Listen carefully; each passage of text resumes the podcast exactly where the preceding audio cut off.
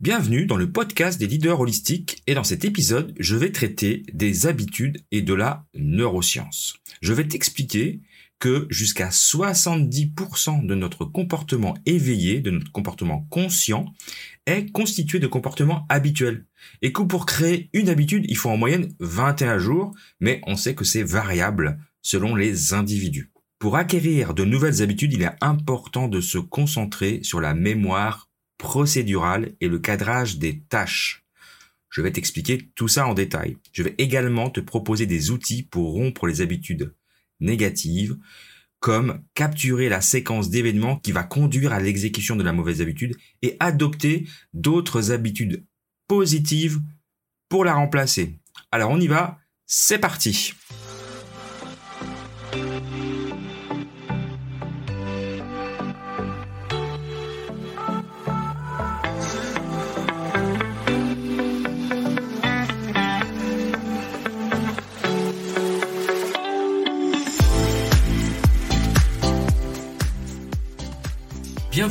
le podcast des leaders holistiques. Je suis Christophe, ingénieur, artiste holistique. Ce podcast est pour toi si tu es attiré par l'épanouissement personnel, professionnel et spirituel. Ma mission est de t'accompagner, toi le manager, l'ingénieur, le leader rationnel cartésien, à connecter, aligner ton mental rationnel avec tes émotions, ta créativité, ton intuition et ta spiritualité en m'appuyant sur la recherche scientifique. Allez, on y va, c'est parti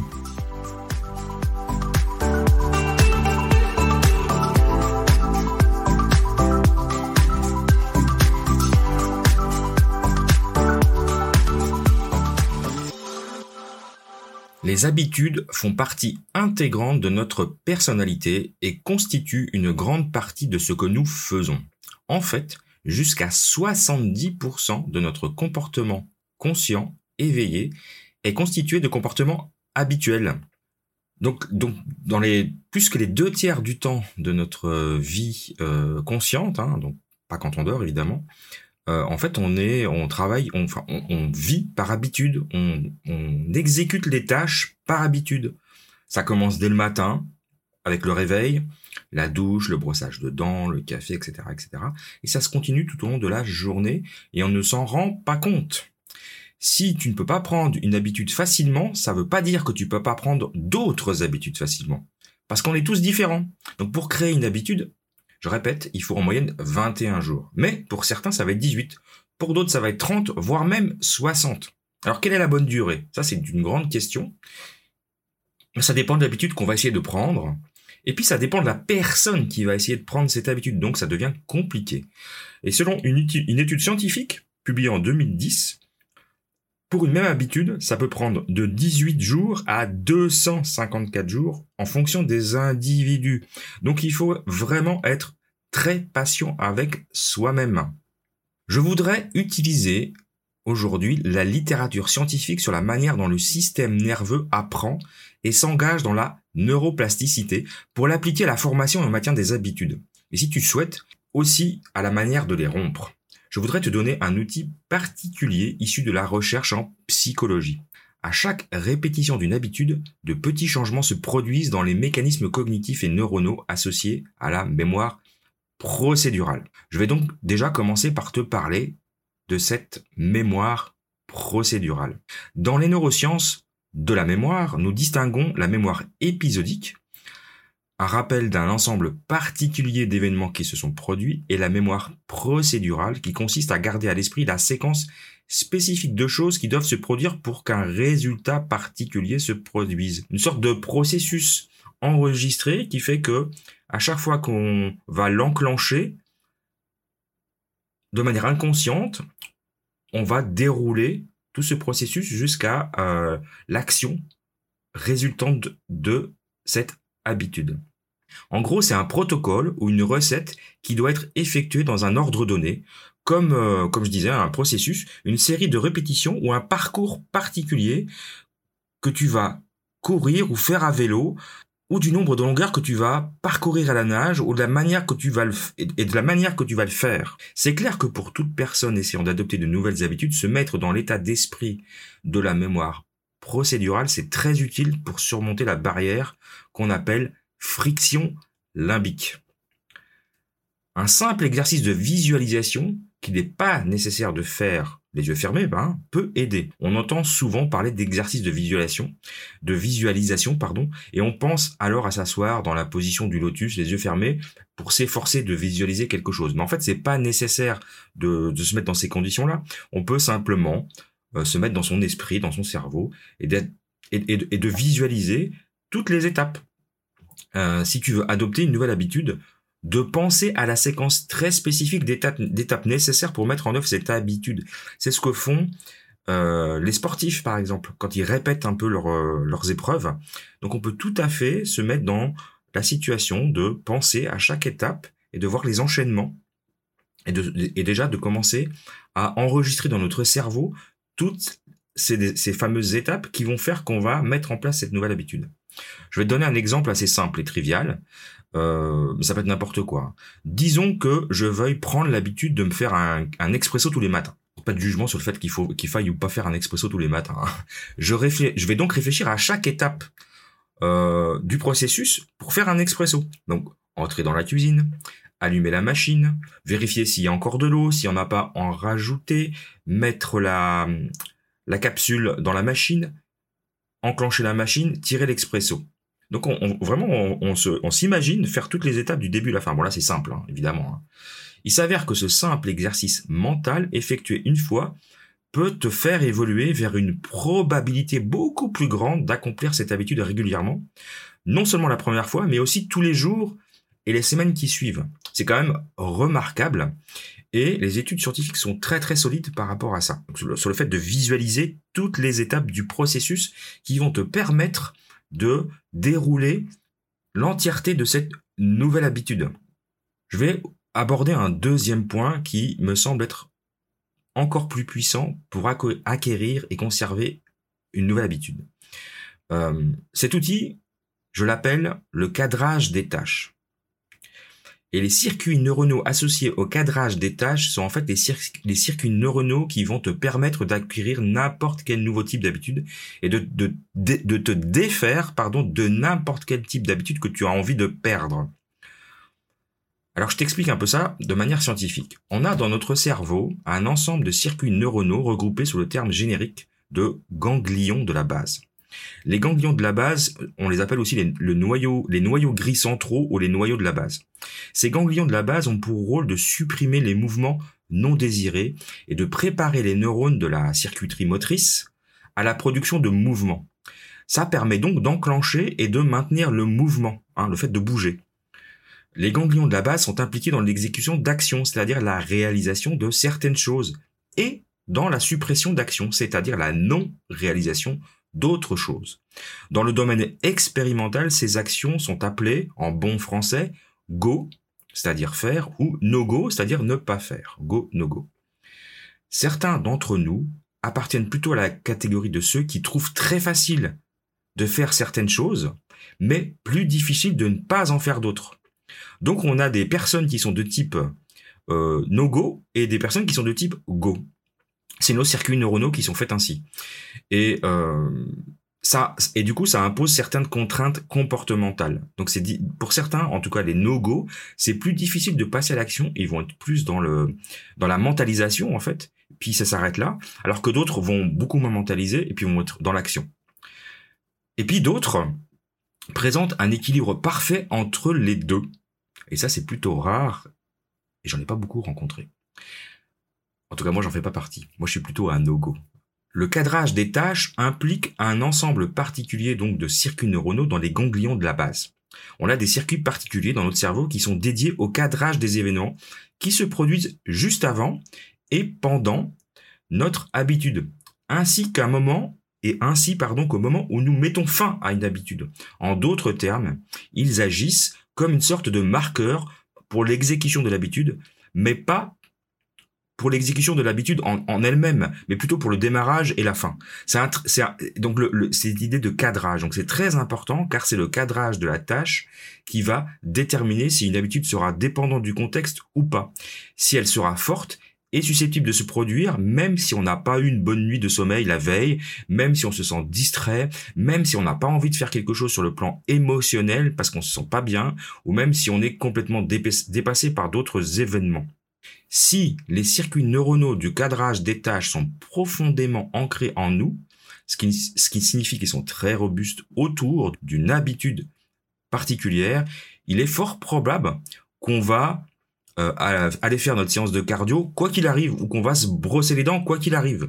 En fait, le brossage des dents, c'est un très bon exemple, car la plupart des gens, même si on, a eu une, nuit de sommeil, pardon, épouvantable, si on n'est pas bien, si tout va mal dans notre vie, il y a quand même une forte chance qu'on va se brosser les dents le matin. Parce que c'est tellement ancré en nous, il y a un circuit qui est tellement fort et tellement robuste dans nos ganglions de la base que euh, c'est impossible de pas le faire en fait. Ça peut arriver, mais c'est très rare. Donc c'est très très utile de penser non seulement aux aspects euh, procéduraux, hein, ce que je disais tout à l'heure, les différentes étapes de ce qu'on va faire, mais aussi aux événements qui précèdent et qui suivent une habitude particulière. Ainsi, tu peux lancer un projecteur autour d'une période de temps ou d'un ensemble d'événements auxquels la dopamine va être associée. Ça semble super pratique. Je vais essayer de, donner quelques exemples pour t'illustrer ça. Très concret, hein. Mais ça peut s'appliquer à n'importe quoi. Par exemple, je suis quelqu'un qui a, beaucoup de mal à faire euh, mes exercices cardiovasculaires en, milieu de matinée. Si je veux, je veux me faire 30 minutes ou même 60 minutes d'exercice cardio, j'ai beaucoup de mal. Je dois anticiper positivement le début et la fin de la séance. Je dois penser à m'appuyer sur l'effort, à sortir et à faire cette séance de cardio. Et je dois penser à la façon dont je vais me sentir après. Donc je ne pense pas seulement au fait que je vais me sentir bien après, mais aussi au fait que ce sera difficile au début, je le sais. Ensuite, j'essaie de me récompenser subjectivement pour l'ensemble de l'expérience et pas seulement pour l'exécution de l'habitude elle-même.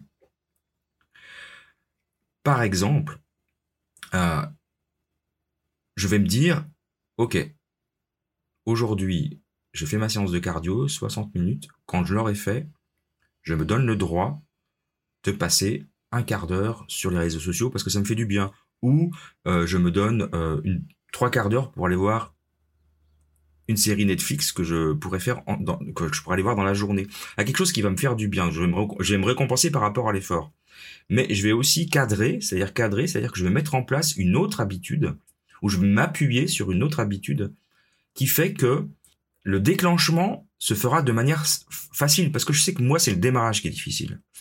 Donc euh, ça peut être n'importe quelle euh, habitude consciente euh, que j'ai que je vais associer au démarrage et puis une autre à la fin. Et puis en effet prendre du plaisir, ça peut être à la fin ça peut être aussi pendant puisqu'on peut tout à fait faire son cardio à la maison et regarder une série Netflix en même temps par exemple. Donc le cadrage, donc c'est vraiment l'encadrement, c'est pas juste le processus de mettre en place une habitude, c'est de visualiser ce qui se passe avant, ce qui se passe pendant et ce qui se passe après. Et, d'en tirer une expérience positive par rapport à tout ça. Je vais te parler d'un outil spécifique pour rompre les habitudes. Il s'agit de capturer la séquence d'événements qui conduit à l'exécution de la mauvaise habitude et de, et de profiter du fait que les neurones responsables de cette habitude étaient actifs il y a un moment pour s'engager immédiatement dans un comportement de remplacement, de substitution.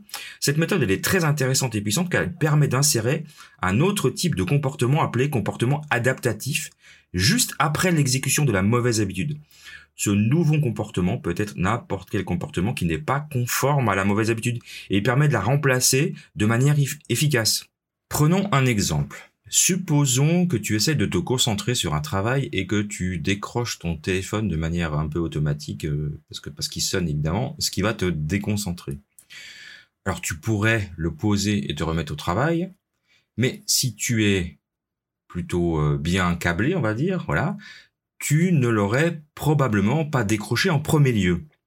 Donc adopter une habitude positive peut être très efficace et a deux effets majeurs. Les premiers, c'est que tu commences à lier dans le temps l'exécution d'un mauvais comportement à un bon comportement, ce qui permet de recruter d'autres circuits neuronaux pour démanteler la séquence d'allumage associée au mauvais comportement.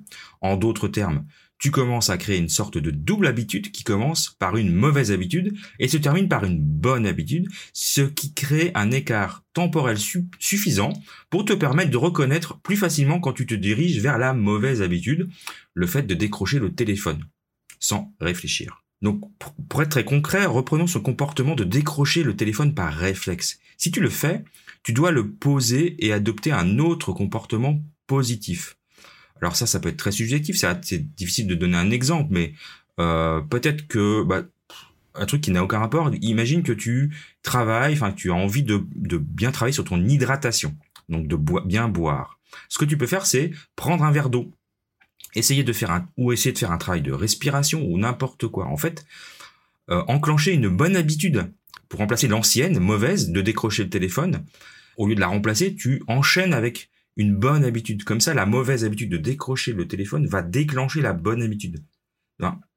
Euh, j'espère que je me fais bien comprendre. En, gros, l'idée c'est de dire associer la mauvaise habitude de décrocher le téléphone à boire un verre d'eau ou à faire un exercice de respiration ou peu importe ce que tu as envie de mettre en place. Ce qui fait que dans ton circuit, petit à petit, ça va faire des, euh, euh, recablages de circuit. Et dès que le téléphone va sonner, bah, tu auras envie de boire un verre d'eau, par exemple peut-être que tu as envie d'améliorer tes compétences linguistiques ou euh, bah, tu, pourrais, passer cinq minutes à faire un apprentissage, euh, je sais pas moi, d'une langue, tu as envie d'apprendre le chinois ou le japonais, euh, bah, ton téléphone sonne, tu décroches machinalement, en tout cas tu décroches pas, tu le, tu le prends machinalement, tu vas pour décrocher, puis tu te rends compte que là, bah, tu veux pas décrocher puisque tu es, es en train de faire autre chose. Et du coup, le, autre chose, la déconcentration, ça va être de faire une habitude positive. Euh, genre euh, ben, cet exercice de linguistique ou cet exercice de respiration ou boire un bon verre d'eau minérale. Tu t'éloignes littéralement de ce que tu es en train de faire et tu réalises cette autre habitude positive dans la période qui suit immédiatement, même pour un court laps de temps. Donc c'est vraiment, c'est vraiment intéressant parce que ça vraiment ça te, c'est à tester, hein. C'est vraiment intéressant comme comme concept. vraiment, c'est des, choses à tester pour voir ce que ça euh, va va comment dire impliquer chez toi. Hein. Ces, ces, espèces de réflexes pavloviens. Euh, le décrocher du téléphone en est un, mais il y en a plein d'autres. En somme, pour résumer, pour acquérir de nouvelles habitudes, c'est important de se concentrer sur la mémoire procédurale, on en a parlé tout à l'heure, et le cadrage des tâches. Donc ce qu'on fait avant et après. La mémoire procédurale permet de garder à l'esprit la séquence spécifique de choses qui doivent se produire pour qu'un résultat particulier se produise, ce, qui va aider à surmonter la barrière de ce qu'on appelle la friction limbique. Le cadrage des tâches, lui, c'est un ensemble particulier de circuits neuronaux dans les ganglions de la base qui va permettre de déterminer si une habitude sera dépendante du contexte ou pas et qui peuvent aider à acquérir et à conserver de nouvelles habitudes. Et enfin, pour rompre les habitudes, c'est important de capturer la séquence d'événements qui conduit à l'exécution de la mauvaise habitude et d'adopter d'autres habitudes positives pour la remplacer, mais qui n'ont juste rien à voir. Comme ça, on fait des associations et le cerveau est très très euh, euh, malléable pour ça, hein, vraiment. Hein. donc là, toutes ces histoires de ganglions, de circuits neuronaux sont vraiment très très très efficaces et c'est pas une question d'âge. Hein. Euh, donc c'est très très facile à partir du moment où on décide et on s'entraîne à remplacer gentiment une mauvaise habitude par une nouvelle parce qu'on l'associe en fait. Et on va pas jusqu'au bout de la première et puis on déclenche la nouvelle deuxième qui est la bonne habitude. Donc voilà, donc dans cet exercice, dans cette, euh, pardon, dans cet épisode, je vous ai donc donné des, euh, des outils très intéressants avec un petit peu de concepts euh, neuroscientifiques pour t'expliquer pourquoi les habitudes sont importantes et comment euh, les déclencher les bonnes, les encadrer. Et, vraiment l'encadrage, ça c'est un truc exceptionnel, hein, euh, euh, le avant-après et le pendant hein, aussi. Et puis surtout cette technique pour remplacer une mauvaise habitude par une nouvelle bonne habitude qui n'a juste rien à voir, hein, mais au, moins ça permet d'avancer. Donc euh, bah, j'espère que cet épisode t'a plu et que ces, ces, notions neuroscientifiques, j'ai essayé de ne pas être trop trop compliqué, j'espère que ça a été assez clair. Et donc euh, je te remercie de m'avoir écouté aujourd'hui. Es-tu fatigué de te sentir coincé dans une vie stressante, frustrante, insipide? As-tu du mal à apporter des changements dans ta vie, qu'il s'agisse de perdre du poids, d'écrire un livre, d'acquérir une nouvelle compétence, de créer une nouvelle entreprise ou simplement de trouver un sens et un but à ta vie quotidienne tu n'es pas seul. Des millions de personnes comme toi font face aux mêmes défis chaque jour. Et si je te disais qu'il existe un moyen de sortir du cycle de la frustration et du doute, que tu peux transformer tes habitudes et libérer tout ton potentiel en quelques étapes simples ça s'appelle la méthode Kaizen Tavi et c'est le système de développement personnel, professionnel et spirituel le plus efficace que tu puisses trouver. Et ça tombe bien parce que cette nouvelle formation, je viens de la lancer et elle est accessible sur mon site kaizen.leadershipholistic.com. Alors, rejoins-moi, débloque ton plein potentiel avec Kaizen Ta Vie, le programme ultime de transformation des habitudes.